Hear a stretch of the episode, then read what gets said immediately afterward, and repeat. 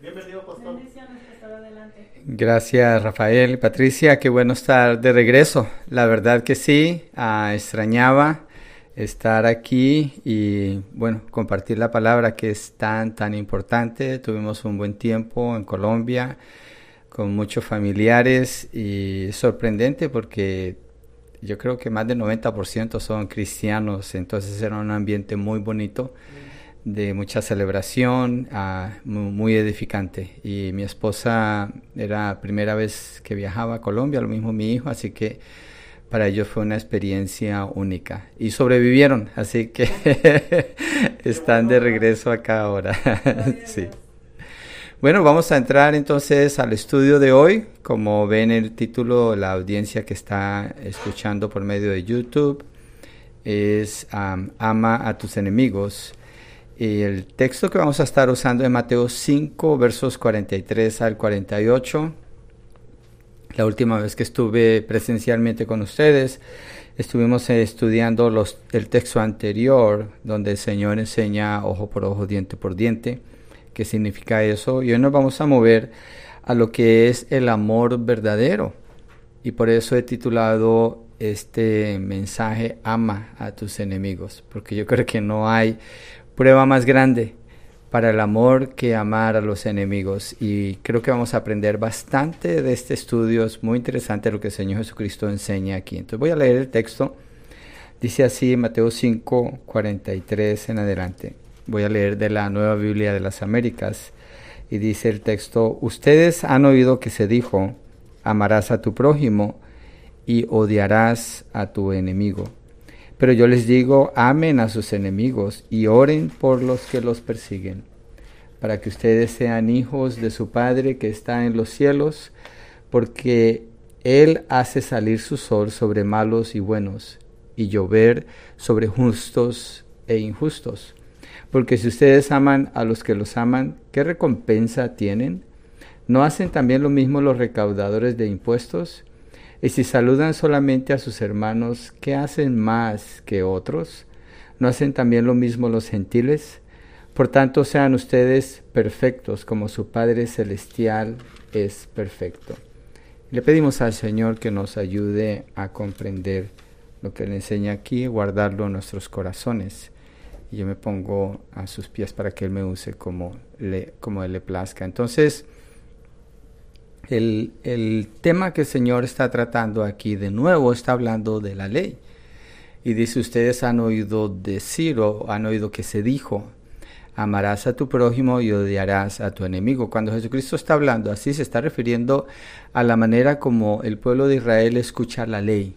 Así es como se les presenta la ley. Y obviamente podemos deducir rápidamente por lo que el Señor dice que esta es una tradición de los judíos. Esa no es la ley de Dios, esa es la tradición de ellos.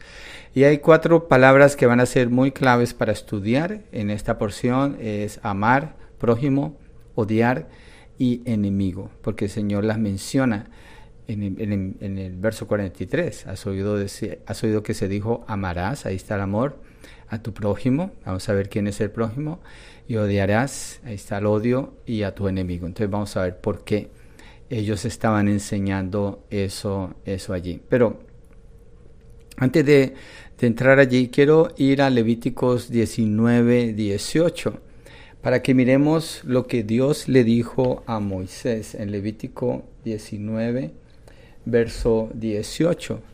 Dice, no te vengarás ni guardarás rencor a los hijos de tu pueblo, sino que amarás a tu prójimo como a ti mismo. Yo soy el Señor. Qué interesante porque dice, no te vengarás y no guardarás rencor. ¿Y qué es lo que los fariseos le han enseñado al pueblo de Israel?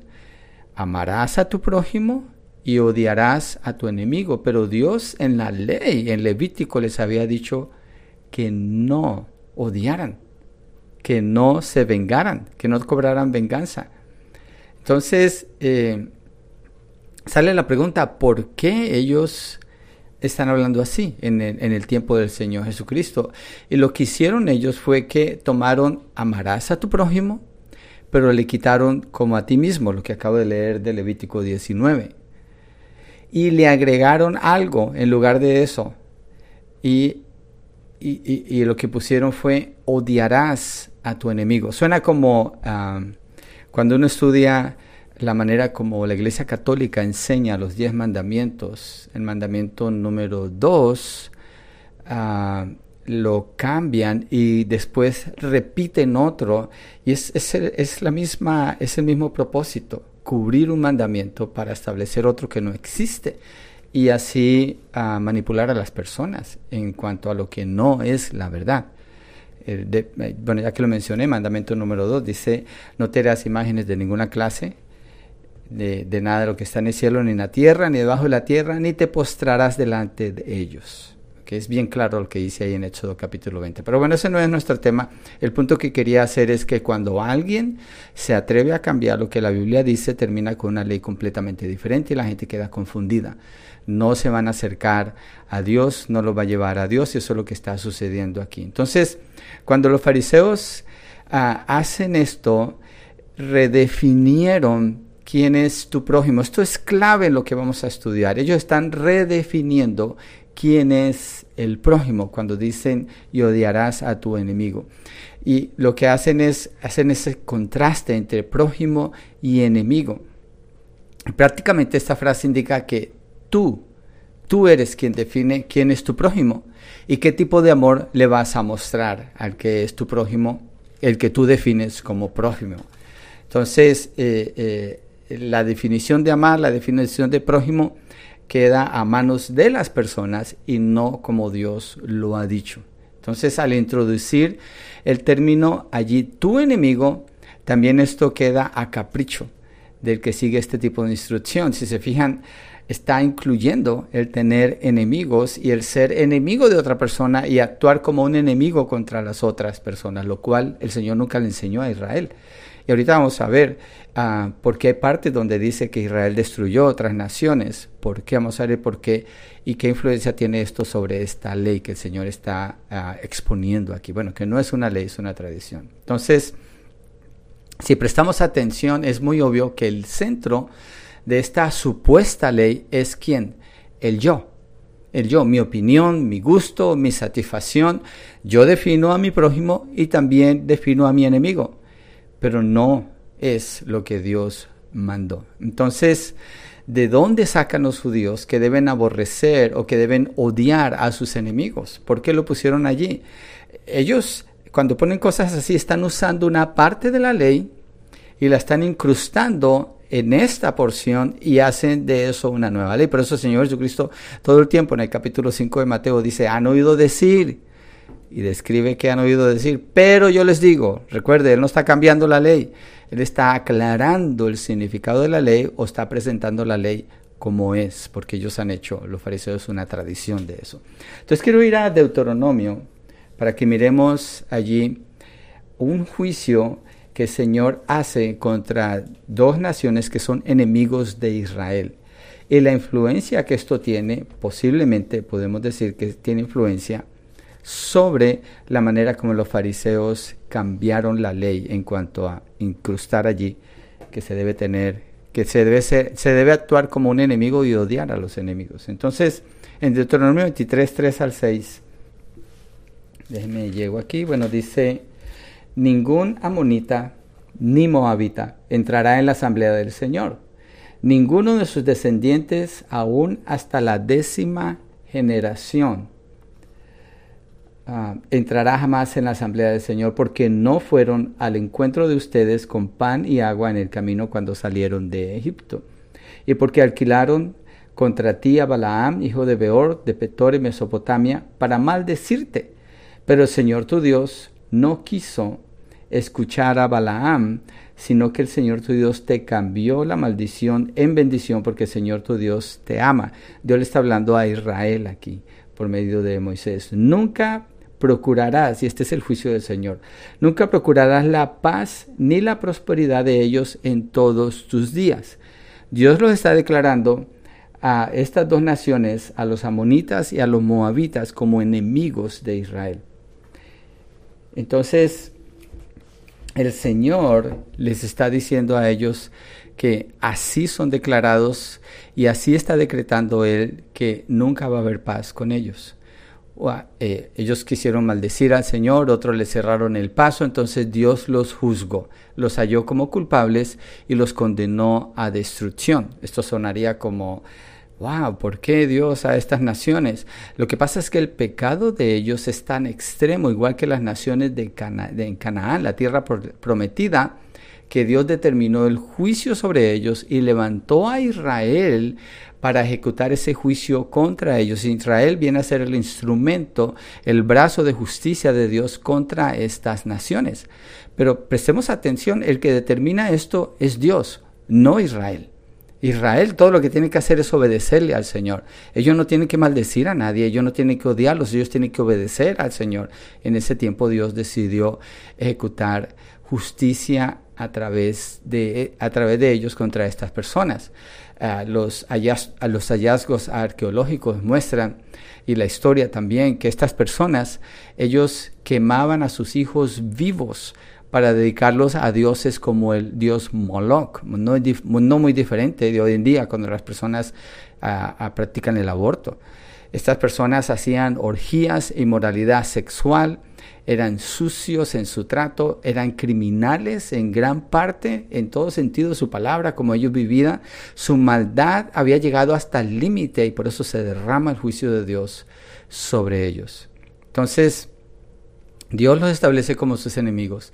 Y parece que los fariseos se pegan de, leyes así o de declaraciones así para incrustarlas en, la, en, la, que Dios les habló en Levítico 19 y en lugar de decir que no van a odiar a sus enemigos, ponen debes odiar a tus enemigos. Entonces, ah, vemos aquí una manipulación de la ley para su conveniencia.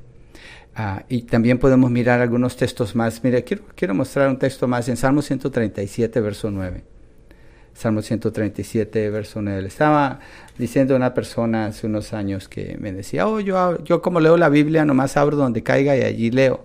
Y le digo yo, ¿qué haces con este texto? Si te llegas a encontrar este texto, ¿cómo vas a decir que me está diciendo Dios? Aquí hay gente que lee la Biblia y dice, ¿qué me está diciendo Dios? Es erróneo pensar eso. La pregunta al a la Biblia no es qué me dice Dios, es qué dijo Dios. Esa es la pregunta. Mire, Salmo 137, verso 9. Bienaventurado será el que tome y estrelle tus pequeños contra la peña. ¿Qué hace usted? Si usted leyera la Biblia así, obviamente está completamente fuera de contexto, no lo va a poder explicar, pero lo que está mostrando aquí es que el pueblo de Israel ha sido capturado por los babilonios y ellos están declarando el juicio de Dios sobre sus enemigos que vienen en el futuro.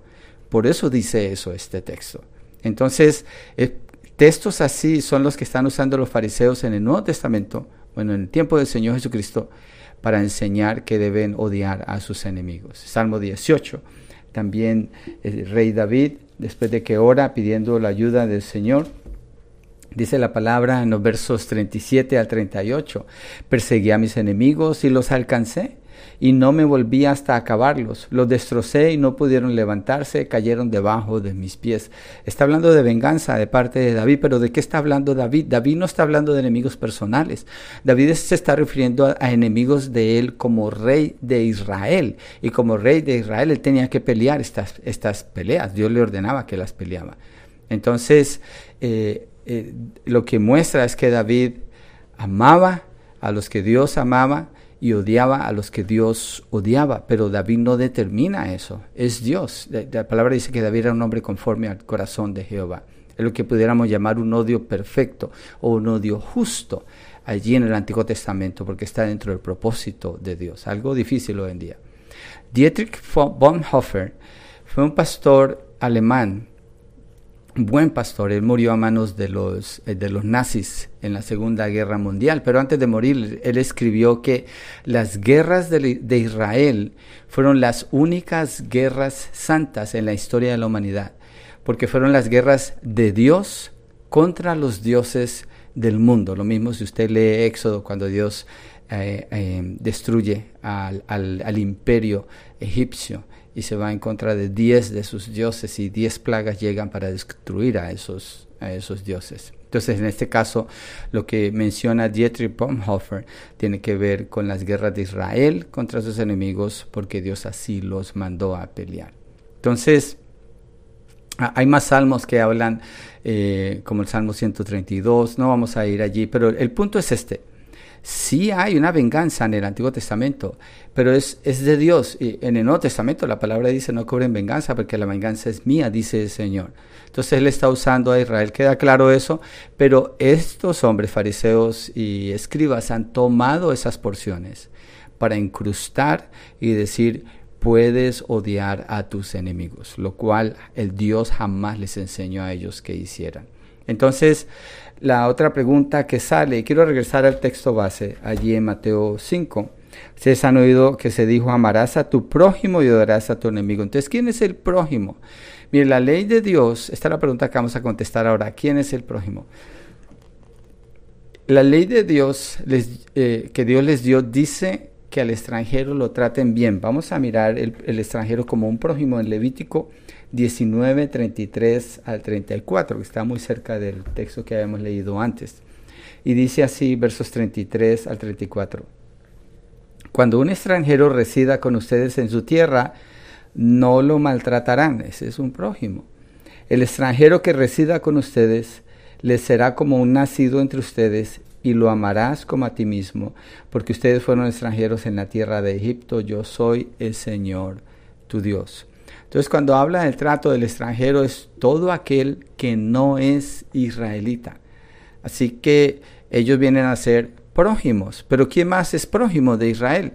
Pues los demás israelitas, por ahí comienza, pero también afuera. Entonces, de acuerdo a esto, todos son prójimos. En el tiempo de los evangelios, los judíos odiaban a algunos que consideraban extranjeros, entre esos los romanos y entre otros los samaritanos. Los samaritanos eran medio judíos, casados con mujeres gentiles, una raza impura, mezclada.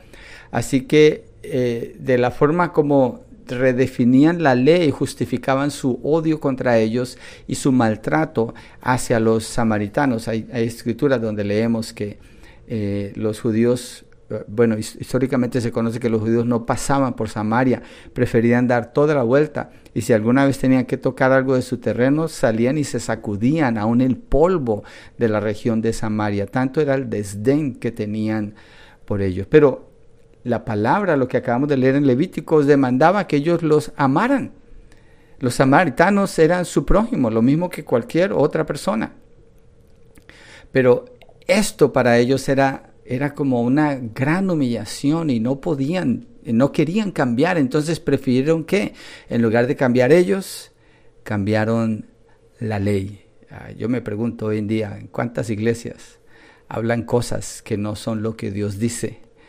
Y no quieren cambiar, entonces prefieren cambiar la ley de Dios. Las palabras de Dios se acomodan porque las personas no quieren cambiar. No es, no es nuevo lo que estamos leyendo en realidad. Entonces el prójimo para los judíos, de acuerdo a su propia definición, como dice el Señor lo que está escribiendo en Mateo 5, era su propia raza judía, el que era parte de su propia religión, el que pertenecía a su propio círculo. Y cualquiera que fuera eh, que estuviera fuera de este círculo era su enemigo, era tratado como con menosprecio. Así que al final ellos hacían como mejor les parecía y según su tradición eran muy espirituales, rectos y justificados delante de Dios, pero estaban tan lejos de obedecer al Señor. Mire qué tan conveniente para ellos pasar por alto leyes como esta. Vamos a Éxodo 23, versos 4 al 5.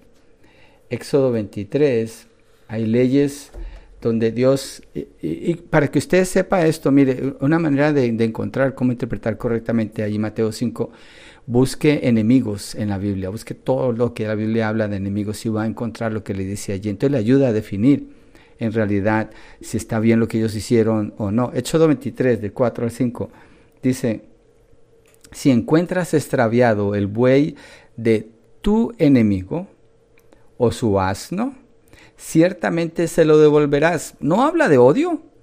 ¿De dónde sacaron los fariseos que había que odiar? Ignoraron este texto. Si ves caído debajo de su carga el asno de uno que te aborrece, No se lo dejarás a él solo, ciertamente lo ayudarás a levantarlo. Estas acciones es, lo que es amor.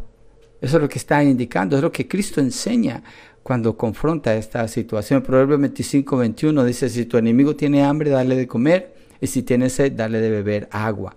Entonces los fariseos han pasado por alto enseñanzas específicas que la ley le da en cuanto a cómo tratar a sus enemigos. Han pasado por alto la regla de oro que dice que por cuanto quieran quieran lo que quieran que los hombres hagan con ustedes, así también ustedes hagan con ellos, porque está la ley y los profetas. Y el Señor en Mateo 22, 39, cuando habla del amor, dice, amarás a tu prójimo. Entonces, el problema de los fariseos es que ellos están definiendo prójimo de acuerdo a su propia conveniencia. Nosotros tenemos que ver cómo opera eso para nosotros el día de hoy. Ojalá no salgamos de aquí pensando, ay, estos fariseos, siempre estos fariseos con los que se salen. No, Dios quiere hablarle a usted el día de hoy. Dios quiere hablarnos y mostrarnos qué hacer, cómo amar verdaderamente y cómo saber quién es mi prójimo. Entonces, Señor Jesucristo, hay una ilustración que usa en Lucas, en el capítulo 10, versos 10 al 37, cuando un fariseo le pregunta acerca de la ley, el Señor le dice, amarás al Señor tu Dios eh, eh, con todo tu corazón, a tu prójimo como a ti mismo. Y el, el fariseo le dice, ¿y quién es mi prójimo? Cuando el Señor dice a tu prójimo como a ti mismo. Entonces Jesucristo responde su pregunta dándole esta parábola, la parábola del buen samaritano, muy conocida por todos. Lucas 10, 30 al 37 dice, Jesús le respondió, cierto hombre bajaba de Jerusalén a Jericó y cayó en manos de salteadores, los cuales después de despojarlo y de darle golpes, se fueron dejándolo medio muerto. Por, por casualidad cierto sacerdote bajaba por aquel camino y cuando lo vio pasó por el otro lado del camino. Del mismo modo, también un levita cuando llegó al lugar y lo vio, pasó por el otro lado del camino. Pero cierto samaritano, aquí entra otro personaje, el samaritano, que iba de viaje, llegó a donde él estaba y cuando lo vio tuvo compasión, acercándose, le vendó sus heridas, derramando aceite y vino sobre ellas y poniéndolo sobre su propia cabalgadura, lo llevó a un mesón y lo cuidó. Al día siguiente, sacando dos denarios, se los dio al mesonero y dijo, cuídalo, cuídelo y todo lo demás que gaste cuando yo regrese se lo pagaré. ¿Cuál de estos tres piensas tú que demostró ser prójimo del que cayó en manos de los salteadores? El intérprete de la ley respondió, el que tuvo misericordia de él. y le dije, el Señor le dice, ve y haz tú lo mismo, dijo Jesús. Qué interesante, porque con la ilustración del buen samaritano el Señor deja claro cómo eh, en el concepto humano el que va a hacer el bien es tal vez el que tiene mayores calificativos en el concepto humano. Pero en el caso de la historia que el Señor está usando, el levita pasa, el sacerdote pasa, ellos tenían los mayores calificativos, tenían la mayor estima, autoestima en cuanto a su posición en la comunidad, pero fueron los peores cuando se trató de mostrar amor por su prójimo. La razón es porque tenían su propia definición de quién era el prójimo, por tanto era aceptable dejar que alguien se muriera antes que ayudarle debido a que no se parecía a ellos o no estaba en la condición agradable a sus ojos. Pero continúa la historia y dice el Señor que un samaritano, el más menospreciado entre todos los que vivían alrededor del pueblo de Israel, el, que menos calificaba. Eh, mire, los gentiles eran tenidos como inmundos, por tanto nunca un judío convivía con tal persona. Pero los samaritanos, para los judíos, eran, eh, eran menospreciables y los judíos los veían como sus enemigos. Entonces esto nos lleva a pensar en Mateo 5, el 43, cuando ellos definen odiarás a tus enemigos. Entonces eh, el, samaritano era la última persona que un judío pudiera considerar para llevar la ilustración del buen samaritano, siendo el menos calificado. Entonces, el buen samaritano, cuando Jesús presenta la historia, no hizo distinción en cuanto a la persona necesitada. Él suplió la necesidad de una manera comprometida y seria, estando dispuesto a pagar los gastos de su recuperación. Él se hizo cargo de corazón, abrazó a este hombre y vio que tuviera el cuidado que necesitaba. qué interesante que en la ilustración que usa el Señor, el hombre que fue asaltado, dice el texto, hacia, qué dirección iba. Dice que iba hacia, cierto hombre bajaba, bajaba de Jerusalén a Jericó. Entonces, este hombre que bajaba de Jerusalén a Jericó, el que fue asaltado, no era un samaritano. Ellos no podían ir a Jerusalén. Entonces, parece que este hombre era un israelita. Lo que pasa es que cuando el levita y el sacerdote lo vieron, no tenían la ropa de israelita porque lo habían robado. Todo lo que vieron ellos fue una persona allí tirada, ensangrentada, con mucha dificultad, pero no estaba vestido como ellos. Entonces no era un prójimo. Pensaron seguramente que era un samaritano y lo dejaron allí. Y lo, lo impresionante de la historia también es que el samaritano, que es considerado como un enemigo por el judío, ayuda a este judío que ha sido asaltado. Eh, qué interesante como el Señor Jesucristo viene y voltea completamente los conceptos del hombre, los desbarata, los aplasta y dice, no, no es así. El propósito, la, la manera de Dios es diferente, les enseña completamente la verdad. El samaritano fue el que le ayudó. Y fijémonos al final de la historia, en el verso 36, la pregunta que el Señor Jesucristo le hace. Eh, me siento como que esta ilustración es una predicación dentro de la otra predicación de Mateo 5, pero ilustra de manera perfecta lo que estamos estudiando en cuanto a la ley eh, de amar al enemigo y no odiarlos. En verso 36 dice, la pregunta del Señor es esta, ¿Cuál de estos tres piensas tú que demostró ser prójimo? Mire la pregunta. ¿Cuál de estos tres piensas tú que demostró ser prójimo?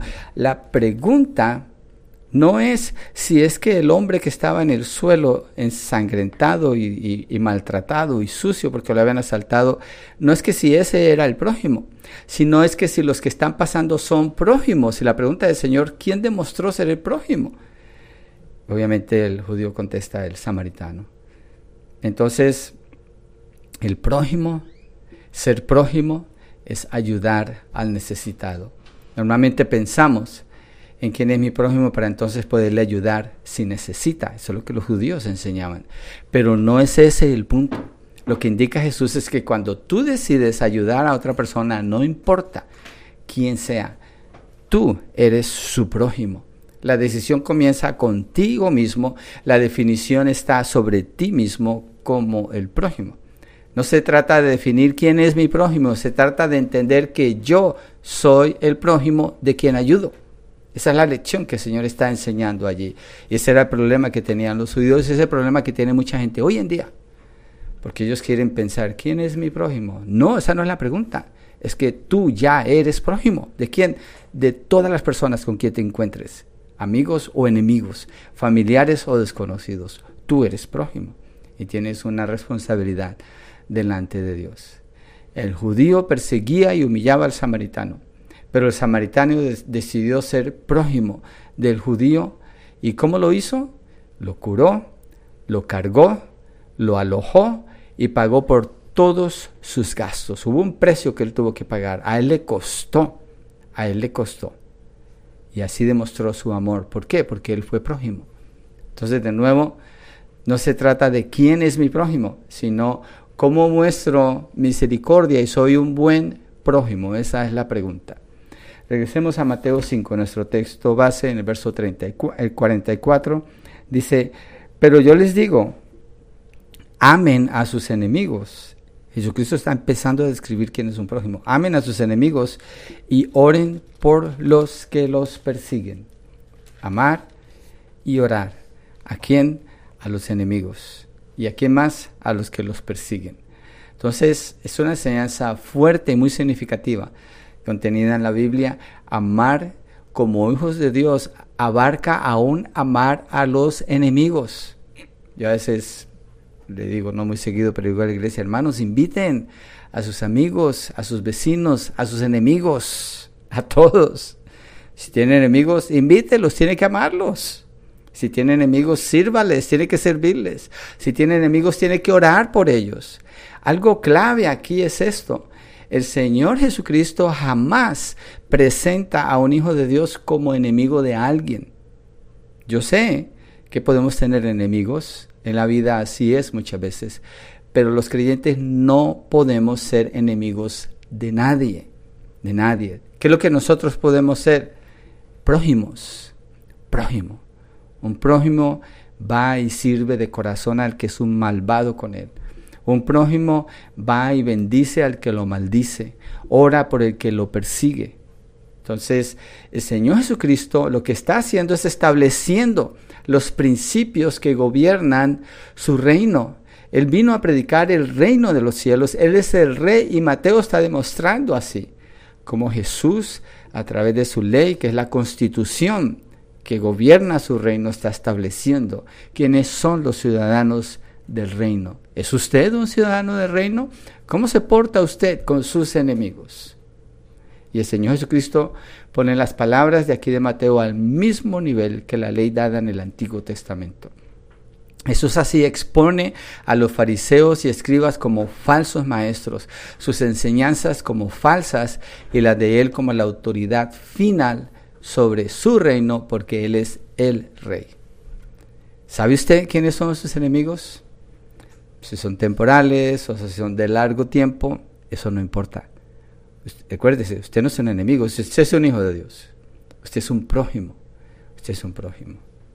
El que sean enemigos no demanda que respondamos como enemigos. No podemos ser enemigos, somos prójimos. Dios no, no, no, nos permite ser enemigos. Entonces tenemos que cuidar los pensamientos, no tener pensamientos de odio, no tener pensamientos de rencor, no guardar amargura en el corazón. Somos prójimos y somos hijos de Dios y lo manifestando, lo manifestamos amando a nuestros enemigos. Entonces, el amor no es algo que se exalta y se celebra, es algo que se hace. No es un sentimiento, es un mandamiento de parte de Dios y los que son sus hijos deben obedecerle a Él, a Dios. Como hijos, eres prójimo y como prójimo debes amar a tus enemigos. Si puedes amar a tu enemigo, puedes amar a cualquier persona. No va a haber problema en tu vida con que ames a cualquier persona y vas a demostrar la realidad de ser un hijo de Dios.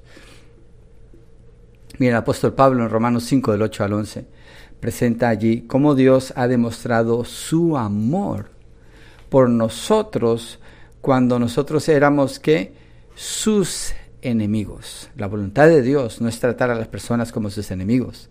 La voluntad de Dios es restaurar a las personas en una relación con Él, pero para eso lo demostró con el amor que derramó a través de su Hijo Jesucristo. Mira lo que dice Romanos 8, 5, eh, del 8 al 11. Pero Dios demuestra su amor para con nosotros en que siendo aún pecadores, o sea, enemigos de Dios, Cristo murió por nosotros entonces mucho más habiendo sido ahora justificados por su sangre, seremos salvos de la ira de Dios por medio de él. Porque si cuando éramos enemigos fuimos reconciliados con Dios por la muerte de su Hijo, mucho más habiendo sido reconciliados seremos salvos por su vida. Y no solo esto, sino que también nos gloriamos en Dios por medio de nuestro Señor Jesucristo, por quien ahora hemos recibido la reconciliación. Si Dios hizo eso por nosotros, sus hijos, ¿quién es usted o quién soy yo para no amar a nuestros enemigos? Jesucristo es santo, Él es justo, Él es perfecto, Él es el Hijo de Dios, el Hijo del hombre, el creador de todo el universo, el que jamás pecó, obedeció en todo al Padre, hizo esa obra de amor por sus enemigos, nosotros. Ahora nosotros, habiendo sido reconciliados con Dios, debemos recordar lo que Él hizo y tomar fortaleza de allí para amar, ir y amar a nuestros enemigos. La motivación para amar a nuestros enemigos, ¿de dónde viene entonces? Viene de Dios.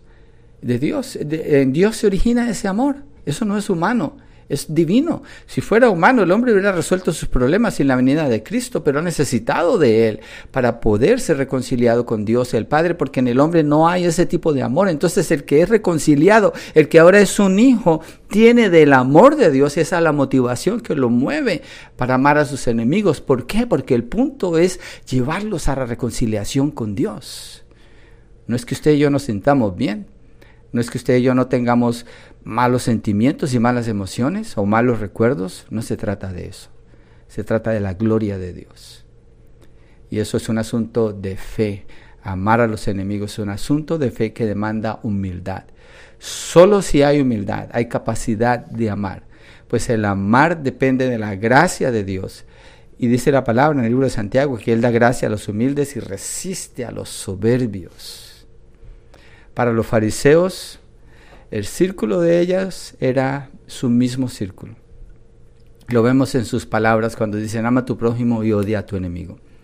Es en singular tu prójimo, pero el Señor dice ama a tus enemigos. Me pongo a pensar en las personas que dicen que son cristianos y cuando hacen fiestas las hacen entre ellos celebran sus propios cumpleaños, celebran sus propias fiestas.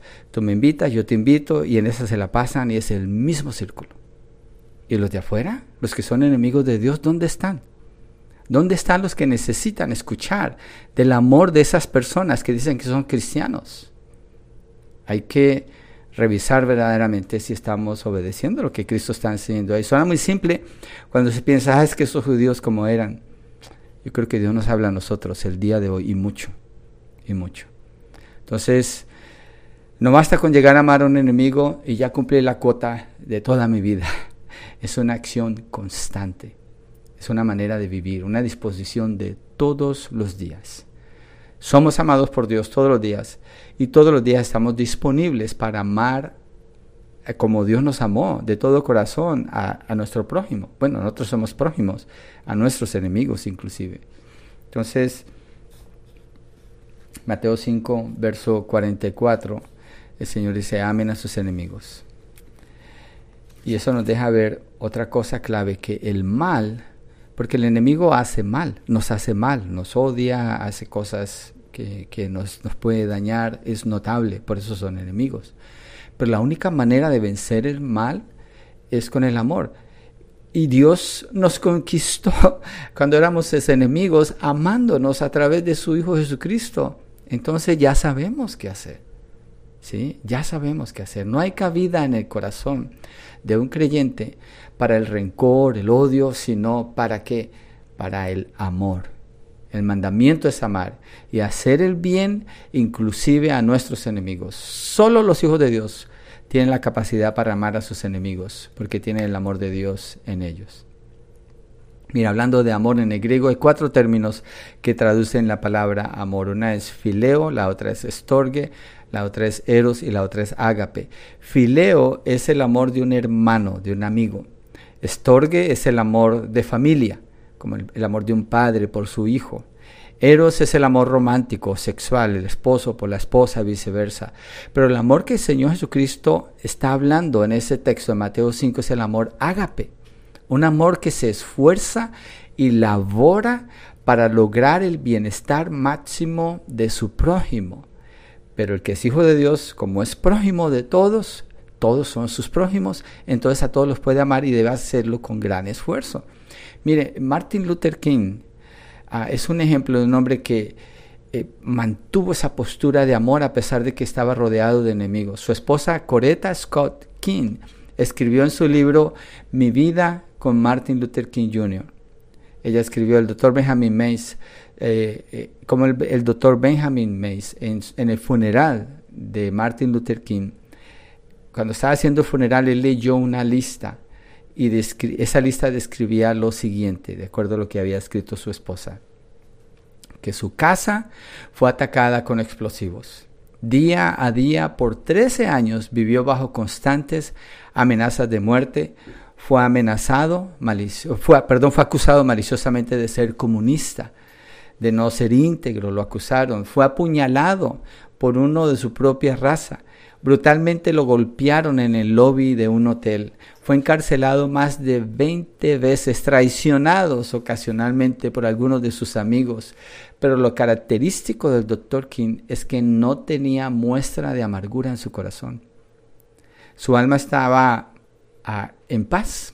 Él no buscaba cómo vengarse de sus enemigos ni de sus opresores y se dedicó con esfuerzo a predicar la no violencia el poder redentor del amor. Esa fue su predicación.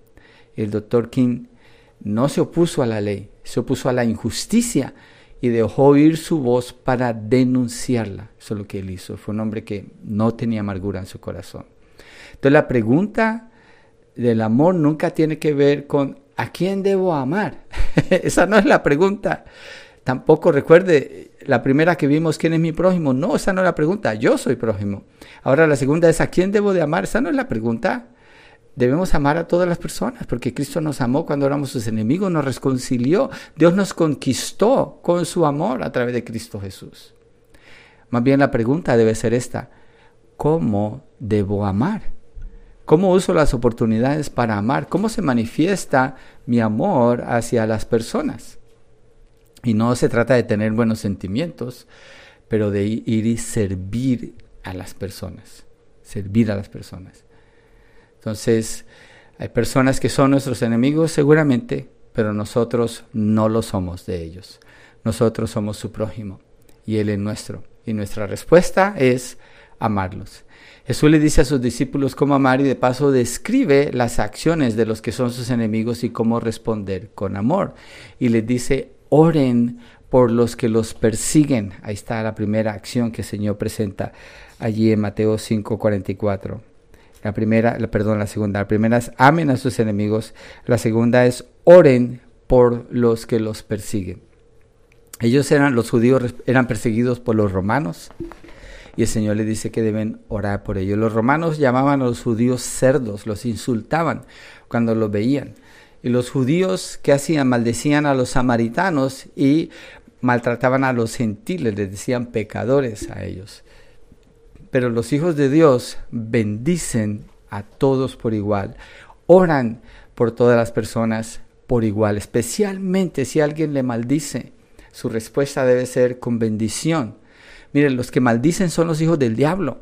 Los hijos de Dios bendicen. La bendición no se le da al que se la gana, se le da a todos por igual de parte de los hijos de Dios. Ser maldecidos viene a ser la motivación más grande para bendecir. Aquí el Señor está diciendo, ser perseguidos, dice, oren por los que los persiguen. Es una motivación grandísima para entonces entrar en oración y bendecir a la persona que le está persiguiendo. Y esto trae mucha presión, bastante presión. Y cuando un creyente está bajo la presión, es que se nota lo que realmente es. No es cuando las cosas van bien, y son fáciles, es cuando son difíciles, que se muestra realmente lo que hay en el corazón. Mira, a mí me gusta tomar té en las noches. Mi hija me ha enseñado a tomar té, a ella le gusta mucho el té. Entonces preparo mi té por la noche y ahí está la bolsita con el agua caliente y al final con una cuchara envuelvo la bolsita en el mismo hilo la estoy apretando y entre más la aprieto más sabroso sabe. Así es el cristiano, como una bolsita de té. Entre más lo aprieta, más sabor debe dar. Pero si lo que sale es amargura, hay un problema serio, gravísimo con ese corazón. Porque en las dificultades es cuando más debe notarse la bondad de Dios en la persona que le pertenece a Él. Es cuando debe brotar ese amor que está allí esperando para ser manifestado. Entonces, cualquiera que nos persiga tiene que estar de primero en nuestra lista personal de oración. Yo he experimentado enemigos en mi vida y tengo que orar por ellos. Si no oro por ellos, corro un riesgo altísimo. Si usted no ora por sus enemigos, corre un riesgo altísimo por los que le persiguen. Tiene que orar mucho por ellos. Dietrich Bonhoeffer, de nuevo me refiero a él, él fue perseguido y finalmente ejecutado por los nazis. Y él escribió lo siguiente, este es el llamado máximo. A través de la oración vamos al lado de nuestros enemigos y los presentamos ante Dios suplicando por ellos. Así llevamos a los enemigos, los llevamos delante del Señor y clamamos ahí por ellos. Vamos a, al siguiente verso en Mateo capítulo 5, verso 45 para que ustedes sean, después de que el Señor dice, em, voy a leer de nuevo el 44, dice, pero yo le digo, amen a sus enemigos, oren por los que los persiguen, amar y orar, para que ustedes sean hijos de su Padre que está en los cielos, porque Él hace salir su sol sobre malos y buenos y llover sobre justos e injustos. Y los buenos y los, y los malos reciben el mismo sol, el mismo agua, cuando llueve la misma cantidad para todos, para buenos o para malos. La diferencia está en que los que son hijos de Dios, ellos agradecen a Dios y usan lo que Dios les provee para la gloria de Dios. El que es un impío, el incrédulo, usa, digamos, es una persona ordenada, trabajadora, seguro que va a acumular cosas materiales, va a tener algo de comodidad, riqueza. Si uno que es un creyente es ordenado y buen trabajador, va a ser lo mismo. los principios eh, financieros aplican igual. ¿Cuál es la diferencia? Que uno usa las cosas para sí mismo y el otro las va a usar para la gloria y la honra de Dios, para invertir en el reino de Dios y manifiesta así ser un hijo de Dios. Mateo 5:16 dice, así brille la luz de ustedes delante de los hombres, para que vean sus buenas acciones y glorifiquen a su Padre que está en los cielos. Ahora en cuanto al amor de Dios, es muy diferente, porque el inconverso rechaza el amor de Dios, entonces no tiene el amor de Dios en sí. Pero el creyente ha sido conquistado por el amor de Dios en Cristo Jesús, entonces está lleno del amor de Dios. ¿Cuánto del amor de Dios? Todo el amor de Dios. ¿Qué puede hacer un creyente para cambiar el amor de Dios? Nada. ¿Cuánto lo ama Dios? Completo, perfecto, eternamente. No puede hacer nada para que Dios deje de amarlo, no puede hacer nada para que Dios lo ame más y no puede hacer nada para que Dios eh, eh, cambie su amor por él es amado por Dios de manera completa. Entonces el creyente puede mostrar, por eso dice, para que ustedes sean hijos de su Padre que está en los cielos. Porque ya tienen el amor de Dios, pueden perdonar, pueden amar, pueden bendecir, pueden orar, pueden hacer bien a los que les hacen mal. Entonces, el creyente tiene todos los medios, todo el poder, toda la capacidad, toda la presencia de Dios mismo en su vida para mostrar luz en medio de las tinieblas como dice el Señor, para que ustedes sean hijos de su Padre que está en los cielos, porque Él hace salir su sol sobre... Bueno, está hablando de la gracia del Señor sobre todo, la gracia general, pero el creyente es el que puede en medio de eso mostrar luz en medio de las tinieblas y provocar que el nombre de Dios sea glorificado. Así que al estar dispuestos a servir a cualquier persona, nuestras obras manifiestan que somos hijos de Dios nos parecemos a Él. Es un asunto de mantener una actitud correcta en el corazón. El corazón hay que cuidarlo mucho. Y textos como este nos ayudan a estar protegidos en nuestros corazones. Eh, Mateo 5:16 de nuevo dice, así brille la luz de ustedes delante de los hombres para que vean sus buenas acciones y glorifiquen a su Padre que está en los cielos. Entonces, al ver el amor del creyente, hacia sus perseguidores, el mundo queda confrontado con algo que no conoce. Se reconoce como algo fuera de este mundo y la única conclusión es que el nombre del Señor es glorificado. Regresemos a Mateo 5, vamos a ver ahora versos 46 y 47, donde dice, porque si ustedes aman a los que los aman, ¿qué recompensa tienen? ¿No hacen también lo mismo los recaudadores de impuestos? Y si saludan solamente a sus hermanos, ¿Qué hacen más que otros? ¿No hacen también lo mismo los gentiles? Lo que mencionaba ahora. ¿Qué galardón puede haber en amar a la persona que ya me ama? ¿Qué galardón puede haber en yo te invito, tú me invitas, yo te llamo, tú me llamas? ¿Qué galardón hay en eso? En realidad, los mundanos hacen eso. Pero ser un hijo de Dios manifiesta algo muy diferente, va más allá de su propio círculo pequeños. Todos tenemos que amar a los que ya conocemos, a los que no conocemos, a los que son amigos, a los que son enemigos, a todos. Porque amar a la bolita, al círculo, es lo más fácil. Sentarse siempre con los mismos, cualquiera lo hace. Según los fariseos, así vivían ellos y se sentían superiores, ¿sí? Y el Señor los compara y les dice, ¿cuál es la diferencia entre ustedes y ellos? ¿Que, no están haciendo lo mismo? Entonces, ¿de qué están hablando? Los ciudadanos del reino de Dios no pueden tener ese estándar que los mundanos tienen y que los fariseos habían puesto, muy religiosos, pero era un, un estándar mundano. Los incrédulos viven su vida terrenal, pero los hijos de Dios vivimos una vida que es celestial. No somos de este mundo. Estamos de paso y es necesario que tengamos una mentalidad del reino para alcanzar a cuantos están a nuestro alrededor y la manera como los tratamos a todos ellos hará la diferencia. Vamos al verso 48, es el último verso para terminar. Allí en Mateo 5 dice, por tanto, sean ustedes perfectos como su Padre Celestial es perfecto.